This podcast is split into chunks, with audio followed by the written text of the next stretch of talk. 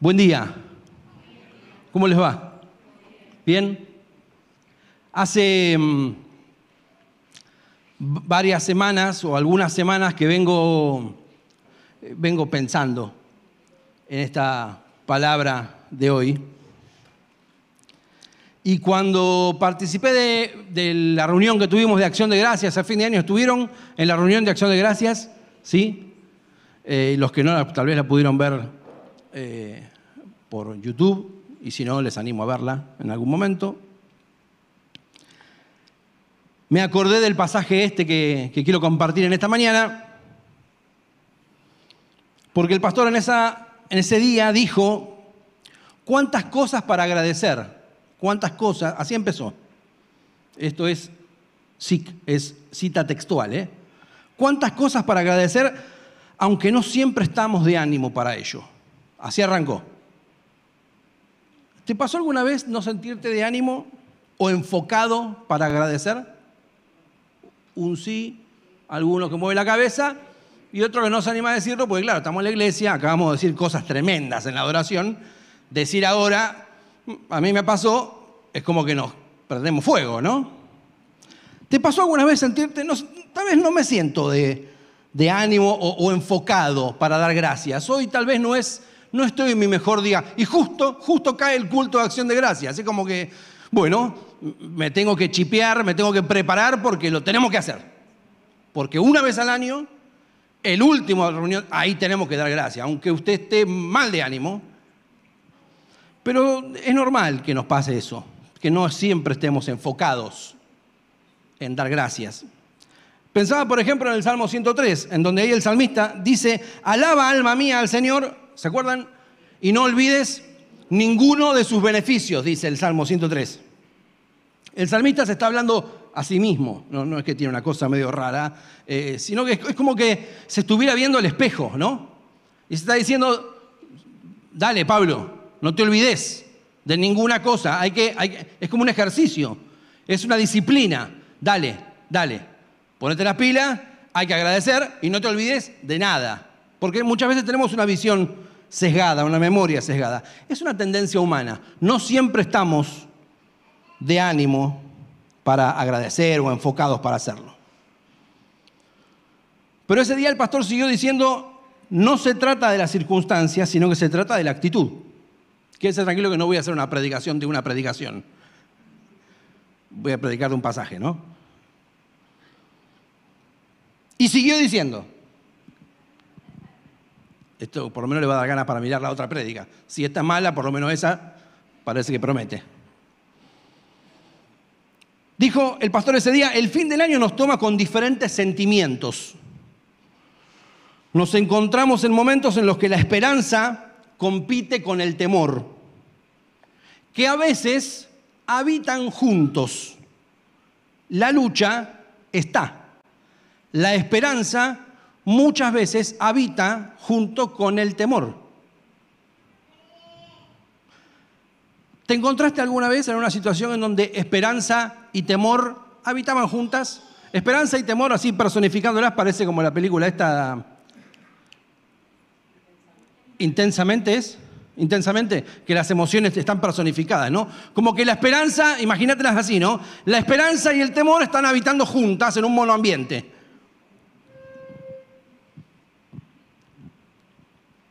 Pasa en nuestra vida.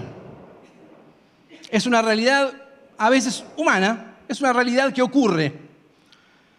Y a veces es una cuestión de días nomás. Estás el domingo y el domingo te vas prendido fuego. El domingo te vas después de cantar canciones, de recibir la palabra, de encontrarte con otros que te animan. Te vas prendido fuego y decís, esta semana me morfo la vida. Y llega el miércoles estás de ayuno, no morfa nada, estás con dudas, estás con temor, las circunstancias que se presentan te mueven la estantería, pero a veces es una cuestión de, de horas. A veces son días, pero a veces puede ser horas. Te levantaste medio desanimado y al rato te acordaste de una palabra o te pusiste a orar y eso te cambió la situación.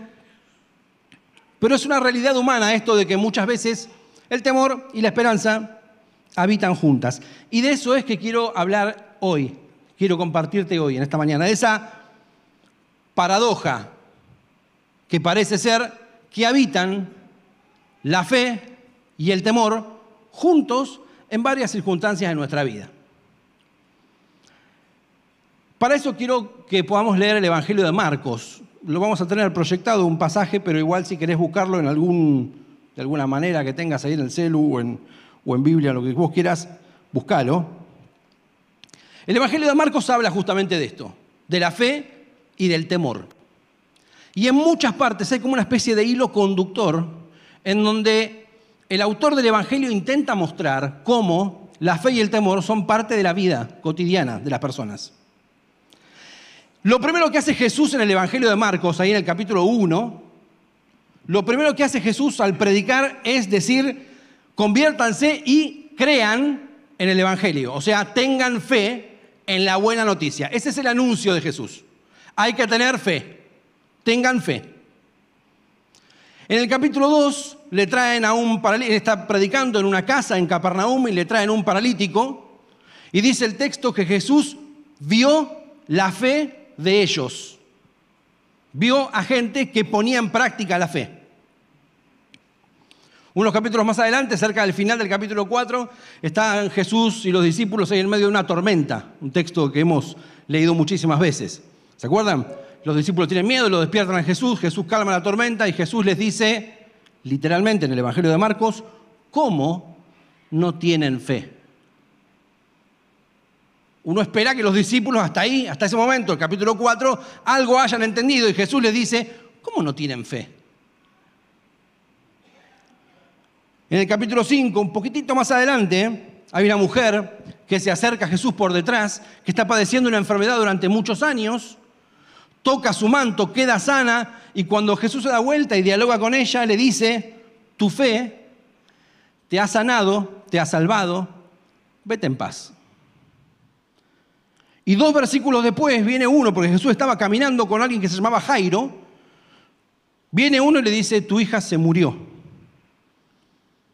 Y Jesús se dirige a este hombre y le dice una frase tremenda, le dice, no temas, solamente cree. Temor y fe. En el Evangelio de Marcos lo contrario a la fe a veces es el temor o a veces es la incredulidad. En el capítulo 6 Jesús va a Nazaret, a una sinagoga, va a predicar. Nazaret era la patria de él, donde había crecido, ahí estaban sus conocidos, sus amigos, la gente que lo había visto crecer, y no le va muy bien, que digamos. Y dice el texto en el capítulo 6 que se quedó asombrado por la incredulidad, la falta de fe de ellos. Se quedó asombrado. En muchos textos el temor, el miedo, es presentado como lo opuesto a la fe. Y llegamos a este texto en el capítulo 9, que es el que vamos a leer hoy, en donde Jesús con tres discípulos habían subido a un monte. Muchos de ustedes lo recordarán. Jesús sube a un monte con tres discípulos, con Pedro, con Jacobo y Juan, y lo ven a Jesús transfigurado ahí, vestido de blanco, ¿se acuerdan? Con Moisés y Elías, y se escucha la voz del cielo, un momento tremendo, Pedro diciendo, yo me quiero quedar a vivir acá. ¿Se acuerdan? Hagamos unas carpitas, unas enramadas, decía la versión, unas carpas, hagamos unas tiendas, hagamos unas carpas y quedémonos a vivir acá. Yo me quiero quedar a vivir acá, acá es adoración 24-7, es acá, here, here, es acá. Acá me queda, de acá no me saca ni con los centuriones romanos. Yo me quedo acá, escuchamos la voz de Dios. Este es mi hijo amado, escúchenlo. Y entonces Pedro yo me quiero quedar a vivir acá. Acá se escucha la voz de Dios audible, acá me quedo. Pero hubo que bajar del monte, porque del monte hay que bajar. El monte es necesario, pero también es necesario bajar. Bajaron del monte, y cuando bajaron del monte, lo que pasa siempre, cuando bajamos del monte nos encontramos con la vida cotidiana. Y en la vida cotidiana nos encontramos con que había un padre que estaba desesperado porque un hijo suyo estaba atormentado, estaba pasando mal por un espíritu impuro. Y habían pedido ayuda a los discípulos de Jesús, que Jesús les había dado autoridad para sanar y expulsar demonios, pero se ve que habían perdido los poderes, no sabemos si la kriptonita o qué, pero no podían ahora. No podían. Y entonces Jesús dice, ok, parece que son una generación incrédula, yo me ocupo. Jesús se acerca al Padre. Uno podría decir, este es un relato de un milagro de Jesús, pero en realidad hay una cantidad de versículos que solamente describen un diálogo, una charla que Jesús tiene con ese hombre, con esa persona de la cual no sabemos su nombre.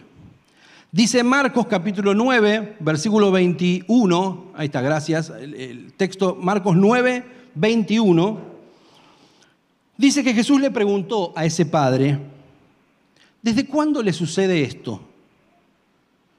Y el padre respondió, desde que era niño. Muchas veces lo arroja al fuego o al agua con la intención de matarlo. Tremendo. Si puedes hacer algo, ten compasión de nosotros y ayúdanos. Jesús le dijo, ¿cómo que si puedes? Para quien cree, todo es posible. Al instante, el padre del muchacho exclamó, creo, ayúdame en mi incredulidad.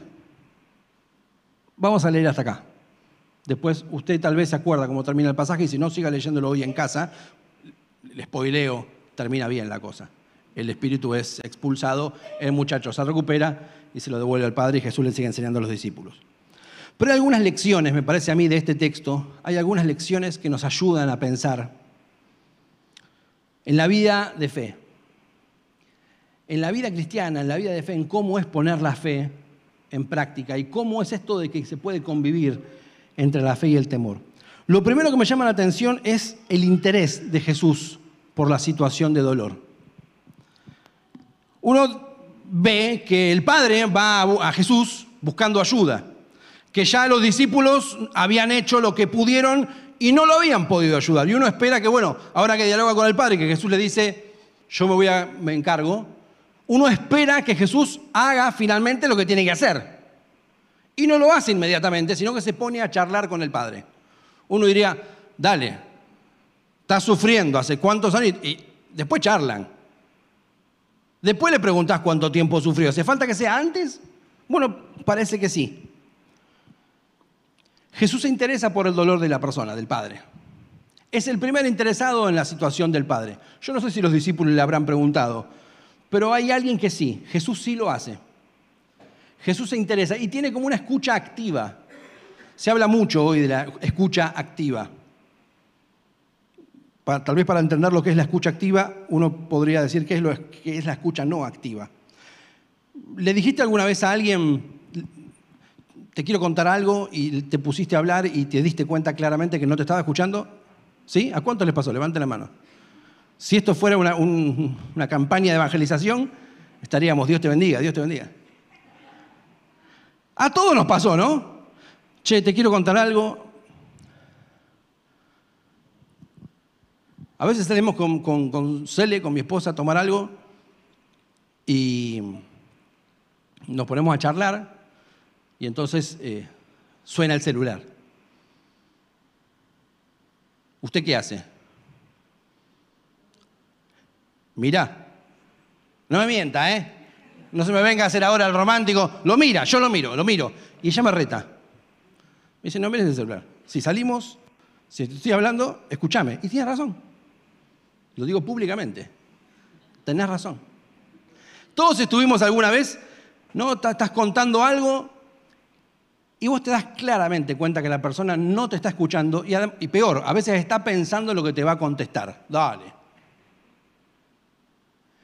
Jesús tiene una sensibilidad por esa persona, le pregunta hacía cuánto tiempo que esto le estaba pasando y el padre le empieza a contar porque evidentemente habrá visto el interés de Jesús por su situación.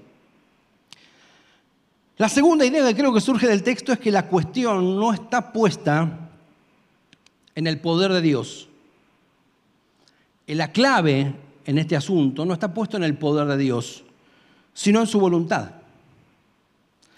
La oración de este hombre es muy interesante. En el capítulo, en el versículo 9, capítulo 9, perdón, versículo 22, les dice, es una oración, le dice a Jesús, si puedes hacer algo, ten compasión de nosotros y ayúdanos.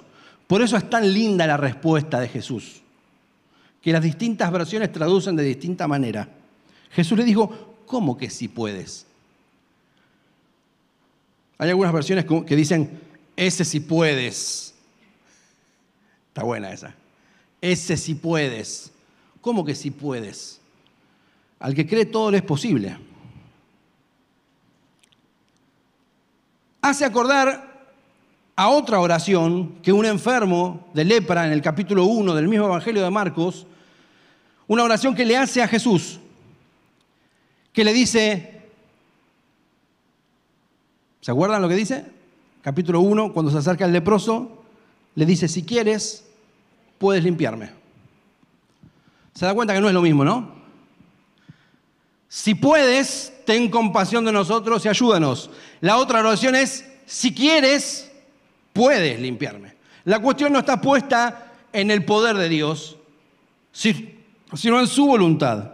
Y así lo tiene claro Jesús en una de las últimas oraciones que él hace en el mismo Evangelio de Marcos en el capítulo 14, en el huerto de Getsemaní. Lo primero que le deja claro Jesús a Dios es que él confía en su poder. Le dice, Padre, tú lo puedes todo. Tú lo puedes todo. Que pase de mí esta copa, pero que no se haga lo que yo quiero, sino lo que quieras tú. La cuestión en, la vida de fe, en la oración, no tiene tanto que ver con el poder de Dios, tiene que ver con su voluntad. Me gusta ese reto que Jesús le hace a este padre. ¿Cómo que si puedes? Si el que cree todo le es posible. La tercera cosa que creo que surge del texto es que a veces y acá vuelvo al, principio y a la referencia a la predicación del pastor en el culto de acción de gracias, es que a veces la fe y la incredulidad pueden coexistir, porque somos humanos. La fe y la incredulidad pueden coexistir, porque somos humanos.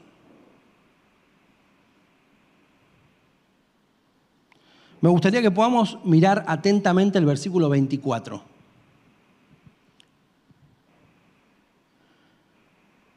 Después de, ese reto de Jesús, en el versículo 24 lo primero que dice es que la respuesta del Padre no se hizo esperar. Cuando Jesús lo, lo reta, el Padre responde al instante. Al instante.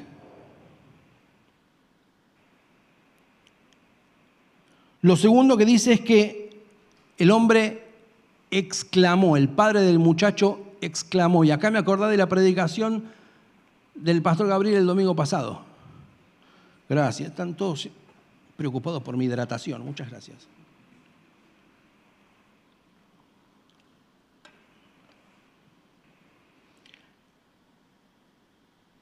Es conmovedor escuchar al padre gritar, ¿no? Claro, Jesús le acaba de decir lo que parece un reto. Entonces el Padre al instante exclamó. La palabra es la misma, es la de Jeremías. ¿Se acuerdan? Clama a mí y yo te responderé. Eso decía Jeremías, dice Jeremías, lo sigue diciendo, 33.3, el versículo que predicó el pastor Gabriel el domingo pasado. Es conmovedor escuchar al Padre clamar, gritar, al instante, clama. Lo siguiente que hace es confesar su fe. Le dice, creo, creo. Vieron que nosotros la palabra creo la usamos de distintas maneras, ¿no?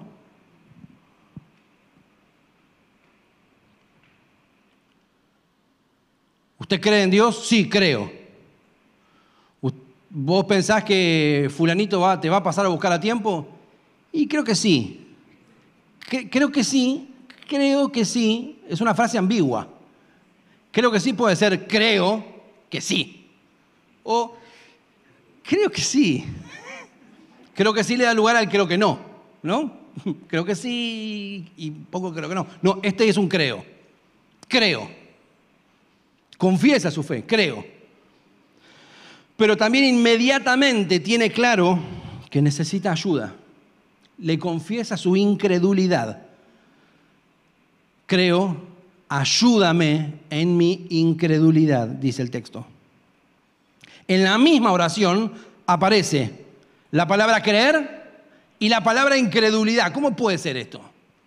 ¿Cómo puede ser que en la misma oración aparezcan ambas cosas? ¿Cómo puede ser que la fe y la incredulidad convivan? Esa frase que aparece ahí es un desafío que, si a usted después le gusta esto de comparar que dice una versión de la Biblia y la otra, eh, pasa un rato haciéndolo y va a ver que no todas las Biblias traducen de la misma manera. Elegí esta versión que no la suelo usar, es la Reina Valera contemporánea, porque me gusta mucho cómo traduce en esto de, creo, ayúdame en mi incredulidad, porque hay algunas otras traducciones que lo hacen de manera distinta, le, le ponen algún detalle más que, creo, cambia el sentido de lo que está diciendo el Padre. Por ejemplo, ayúdame a creer más. No sé si es eso lo que dice el texto. O una versión que me gustó hasta que me di cuenta que no era del todo correcta, decía, creo, ayúdame a superar mi incredulidad. Me gustó, ¿eh? Pero después pensé, yo no sé si la incredulidad es un estadio del cual en esta vida uno puede superarlo. Por superarlo es para siempre, ¿no? Ya lo superé. Superé el estadio de la incredulidad en mi vida y de aquí en adelante viviré en fe. Bueno, puede ser una declaración preciosa, pero la realidad nos muestra que la incredulidad aparece de vuelta. ¿No? Es una paradoja. Creo, pero soy incrédulo. Creo, pero soy incrédulo. Por eso necesito ayuda. Creo, a veces no me sale. Sí creo, pero a veces no puedo. Por eso necesito ayuda. Ayuda mi incredulidad. Esta última, esta última frase del Padre es la clave para este hombre y para nosotros también. No estamos llamados a ser superhéroes de la fe. Yo soy... Había una vieja película evangélica, pero vieja, vieja, casi en blanco y negro, que venía en un VHS de esos que venían a cinta mordida, que se llamaba El Super Cristiano. no la vean, por favor, si quieren seguir con vida, con esperanza y con gozo. Es horrible la película, pero ¿la que la vio? Ah, muy bien, sí, la vimos juntos, creo. ¿Nadie más la vio? No, bien, bueno, por eso están bien. Es una película espantosa cinematográficamente hablando, pero juega con la idea de el, cristiano ese que no le entra una bala. El Iron Man de la fe. ¿Vos creés? Creo. Y tiren con lo que tiren, me la banco. Que vengan las saetas. Tiren las flechas, que yo tengo la armadura de la fe. Que es cierto, ¿eh? Pero a veces vivimos y construimos un personaje y somos el Iron Man de la fe, que no somos capaces de decir, ayúdame en mi incredulidad. No estamos llamados a ser los invulnerables del Evangelio. Cuando era adolescente yo me gustaban las historietas. Y leía Superman. Y una de las cosas, uno de los poderes que tenía Superman era la invulnerabilidad. Yo no sabía lo que era en la adolescencia la invulnerabilidad. Que tuve que averiguar qué era la invulnerabilidad. Claro, la invulnerabilidad es que no le, no, le pasa nada. O sea, le prendes, le sacas un fósforo y no se quema, le tirás una bala y no le pega. O sea, invulnerable. Y a veces crecemos con esas imágenes y además también en nuestra vida espiritual crecemos con esa idea, ¿no? Que tenemos que mostrarnos invulnerables por testimonio. Para ser de testimonio. No, yo quiero ser de testimonio, así que por más que esté en la peor semana de mi vida y hayas recibido las 77 malas noticias, ¿cómo estás? En el gozo de Dios. Aguanta. Aguanta.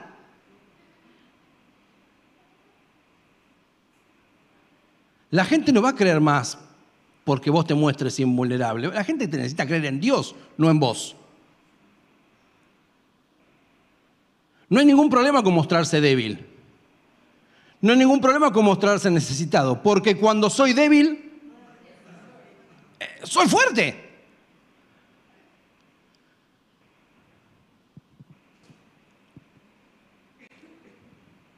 ¿Por qué será que este creyente incrédulo, este que dice creer y que después dice que es incrédulo recibe su milagro, ¿por qué será que este sí y en Nazaret dice el texto que Jesús se fue y no pudo hacer milagros porque estaba sorprendido de la incredulidad de ellos? ¿Por qué será que este sí? ¿Qué lo diferenciaba a este hombre de la incredulidad de los discípulos cuando le dice, ¿cómo no tienen fe? ¿Por qué no le dice eso a este hombre? ¿Cómo no tenés fe? ¿Por qué será que este hombre se presenta como un modelo de fe? Porque la incredulidad de este hombre no fue un impedimento para él. Porque fue capaz de reconocer su necesidad. ¿Y a quién debía confesársela? Clama a mí, dice el texto de Jeremías. Y este hombre lo tuvo claro. Clamó y dijo, creo, pero ayúdame cuando no creo.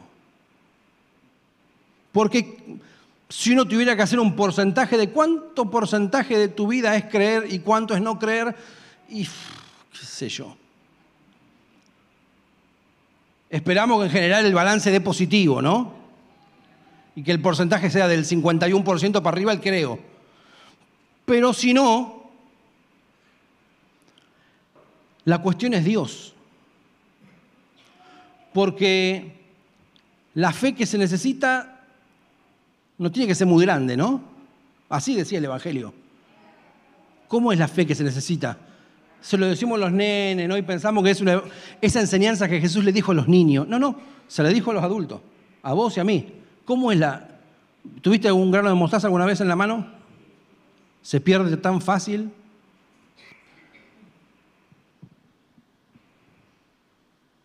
como un granito de mostaza, como una semillita de mostaza. No tenés que sorprenderlo a Dios. Hoy voy a hacer una oración que con esto, que se prepare Dios, que se prepare Dios porque con esta oración lo mato. Le tiro dos o tres, oh Señor Jehová Dios omnipotente, y Dios diciendo, me convenció. ¿Qué querés? ¿Qué necesitas? ¿Qué te lo doy? Lo pedís, lo tenés. Me convenciste. Fuiste tan, tan verborrágico, tan... Dijiste las palabras justas. A veces que estamos medio perseguidos. ¿Cuál es la oración correcta? Bueno, primero hay que hacerlo de esta manera, después hay que hacerlo de otra. Hay que decir esto, hay que no decir esto otro, porque no, si digo esto otro, capaz que Dios que lo toma mal y no, no se me vaya a ofender. Entonces, no, no, pará. El asunto es una oración simple. Ayúdame en mi incredulidad ayúdame. Fue capaz de reconocer su necesidad. ¿Y a quién debía confesársela? Fue capaz de mostrarse vulnerable y necesitado.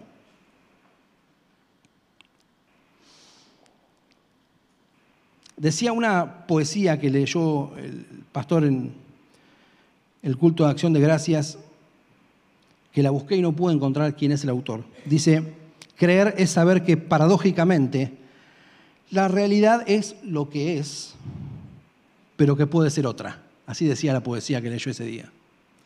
Paradójicamente, creer es saber que la realidad es lo que es, pero que puede ser otra. Yo te quiero invitar a que en esta mañana no, te pongas a revisar cómo venís de fe como si fuera el tanque de nafta del auto, ¿no? O la lucecita del, gas. A ver cómo venís. Si tienes cinco lucecitas, dos lucecitas, una. No midas eso. Si no, te quiero proponer, si puedes ser capaz de orar a Dios pidiéndote, pidiéndole que te ayude en tu incredulidad, que te ayude cuando no crees. Animate a decirle en oración, Señor, a veces, a veces no creo, a veces me cuesta creer. Me cuesta creer, me cuesta creer que, que va a pasar lo que me gustaría que pase, a veces me cuesta creer ciertas cosas que ocurren, me cuesta creer que puede cambiar, me cuesta. Ese tipo de oración fue lo que logró que este incrédulo creyente se vaya, recupere a su hijo con un milagro. Recuperó a su hijo, andás a ver, después de tanto tiempo, 12 años, desde, los, desde que era pequeño, desde que era niño, le pasaba esto. Si vos y yo somos capaces, podemos ser capaces de venir a Jesús y decirle, Señor, creo, pero ayúdame a creer más. Ayúdame. ¿A dónde vas a buscar ayuda? ¿A dónde? ¿A dónde? ¿Te animás a hacer esa oración hoy? A dejar tu, tu armadura de Iron Man, no la armadura espiritual, esa no la dejes, ¿eh? pero esa armadura que quiere, mostrarte invulnerable y decirle al Señor, necesito, necesito creer porque me cuesta. Vamos a hacer esa oración, ¿te parece?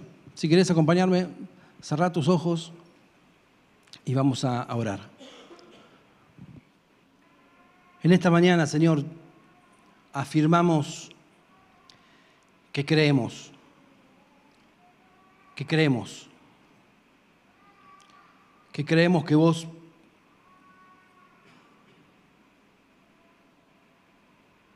todo lo podés, que creemos que sos un Dios que todo lo podés, que vos lo podés todo, lo creemos. pero también queremos venir con nuestras debilidades. Queremos presentarnos vulnerables delante tuyo, Señor, para confesarte, aunque ya lo sabes, confesarte que nos cuesta creer, que a veces hay circunstancias en donde nos, se nos hace difícil. No queremos estar con un disfraz, no queremos mostrar, mostrarnos como, como no somos, queremos ser auténticos delante de los demás, pero sobre todo ser auténticos delante tuyo, Señor. Creemos, pero necesitamos que nos ayudes en nuestra incredulidad. Tenemos fe, pero a veces esa fe está golpeada por, por las circunstancias, por la incredulidad, por el temor, por el miedo, las circunstancias que a veces aparecen en la vida. Ayúdanos, Señor, en nuestra incredulidad. Ayúdanos en nuestra falta de fe. Sabemos que para vos todo es posible, que con, aún con poco vos podés hacer grandes cosas. Te quiero pedir muy especialmente por aquellos o aquellas que están luchando con su falta de fe, con su incredulidad y que tal vez se sienten hasta culpables, se sienten que, que no están a la altura, que no dan la talla. Te quiero pedir por ellos especialmente, para que puedas recordarles que no hay nada que pueda separarlos de tu amor. Y que con una pequeña declaración de fe, vos podés hacer grandes cosas, Señor. Yo te quiero pedir por aquellos que están necesitando ese milagro, que están luchando con esa incredulidad, que les enseñes cada día, que nos enseñes cada día a dar pequeños pasos de fe que nos lleven a alcanzar grandes cosas. Oramos, Señor, en el nombre de Jesús. Amén. Y que, que la palabra de esta mañana no nos lleve a a instalarnos en la incredulidad, sino que nos lleve a declarar, Señor, ayuda mi incredulidad, ayúdame. Que no te dé vergüenza. Y si necesitamos pedir ayuda, pidámosla. A Dios, a algún amigo, alguna amiga, algún pastor, algún líder. Eh, y si la persona con la que hablas también anda en medio medio como vos, bueno, cuando hay dos o tres que se ponen reunidos en su nombre, ahí está el Señor en medio, ¿no? Así que no hay problema. Que Dios te bendiga mucho, que tengas una linda semana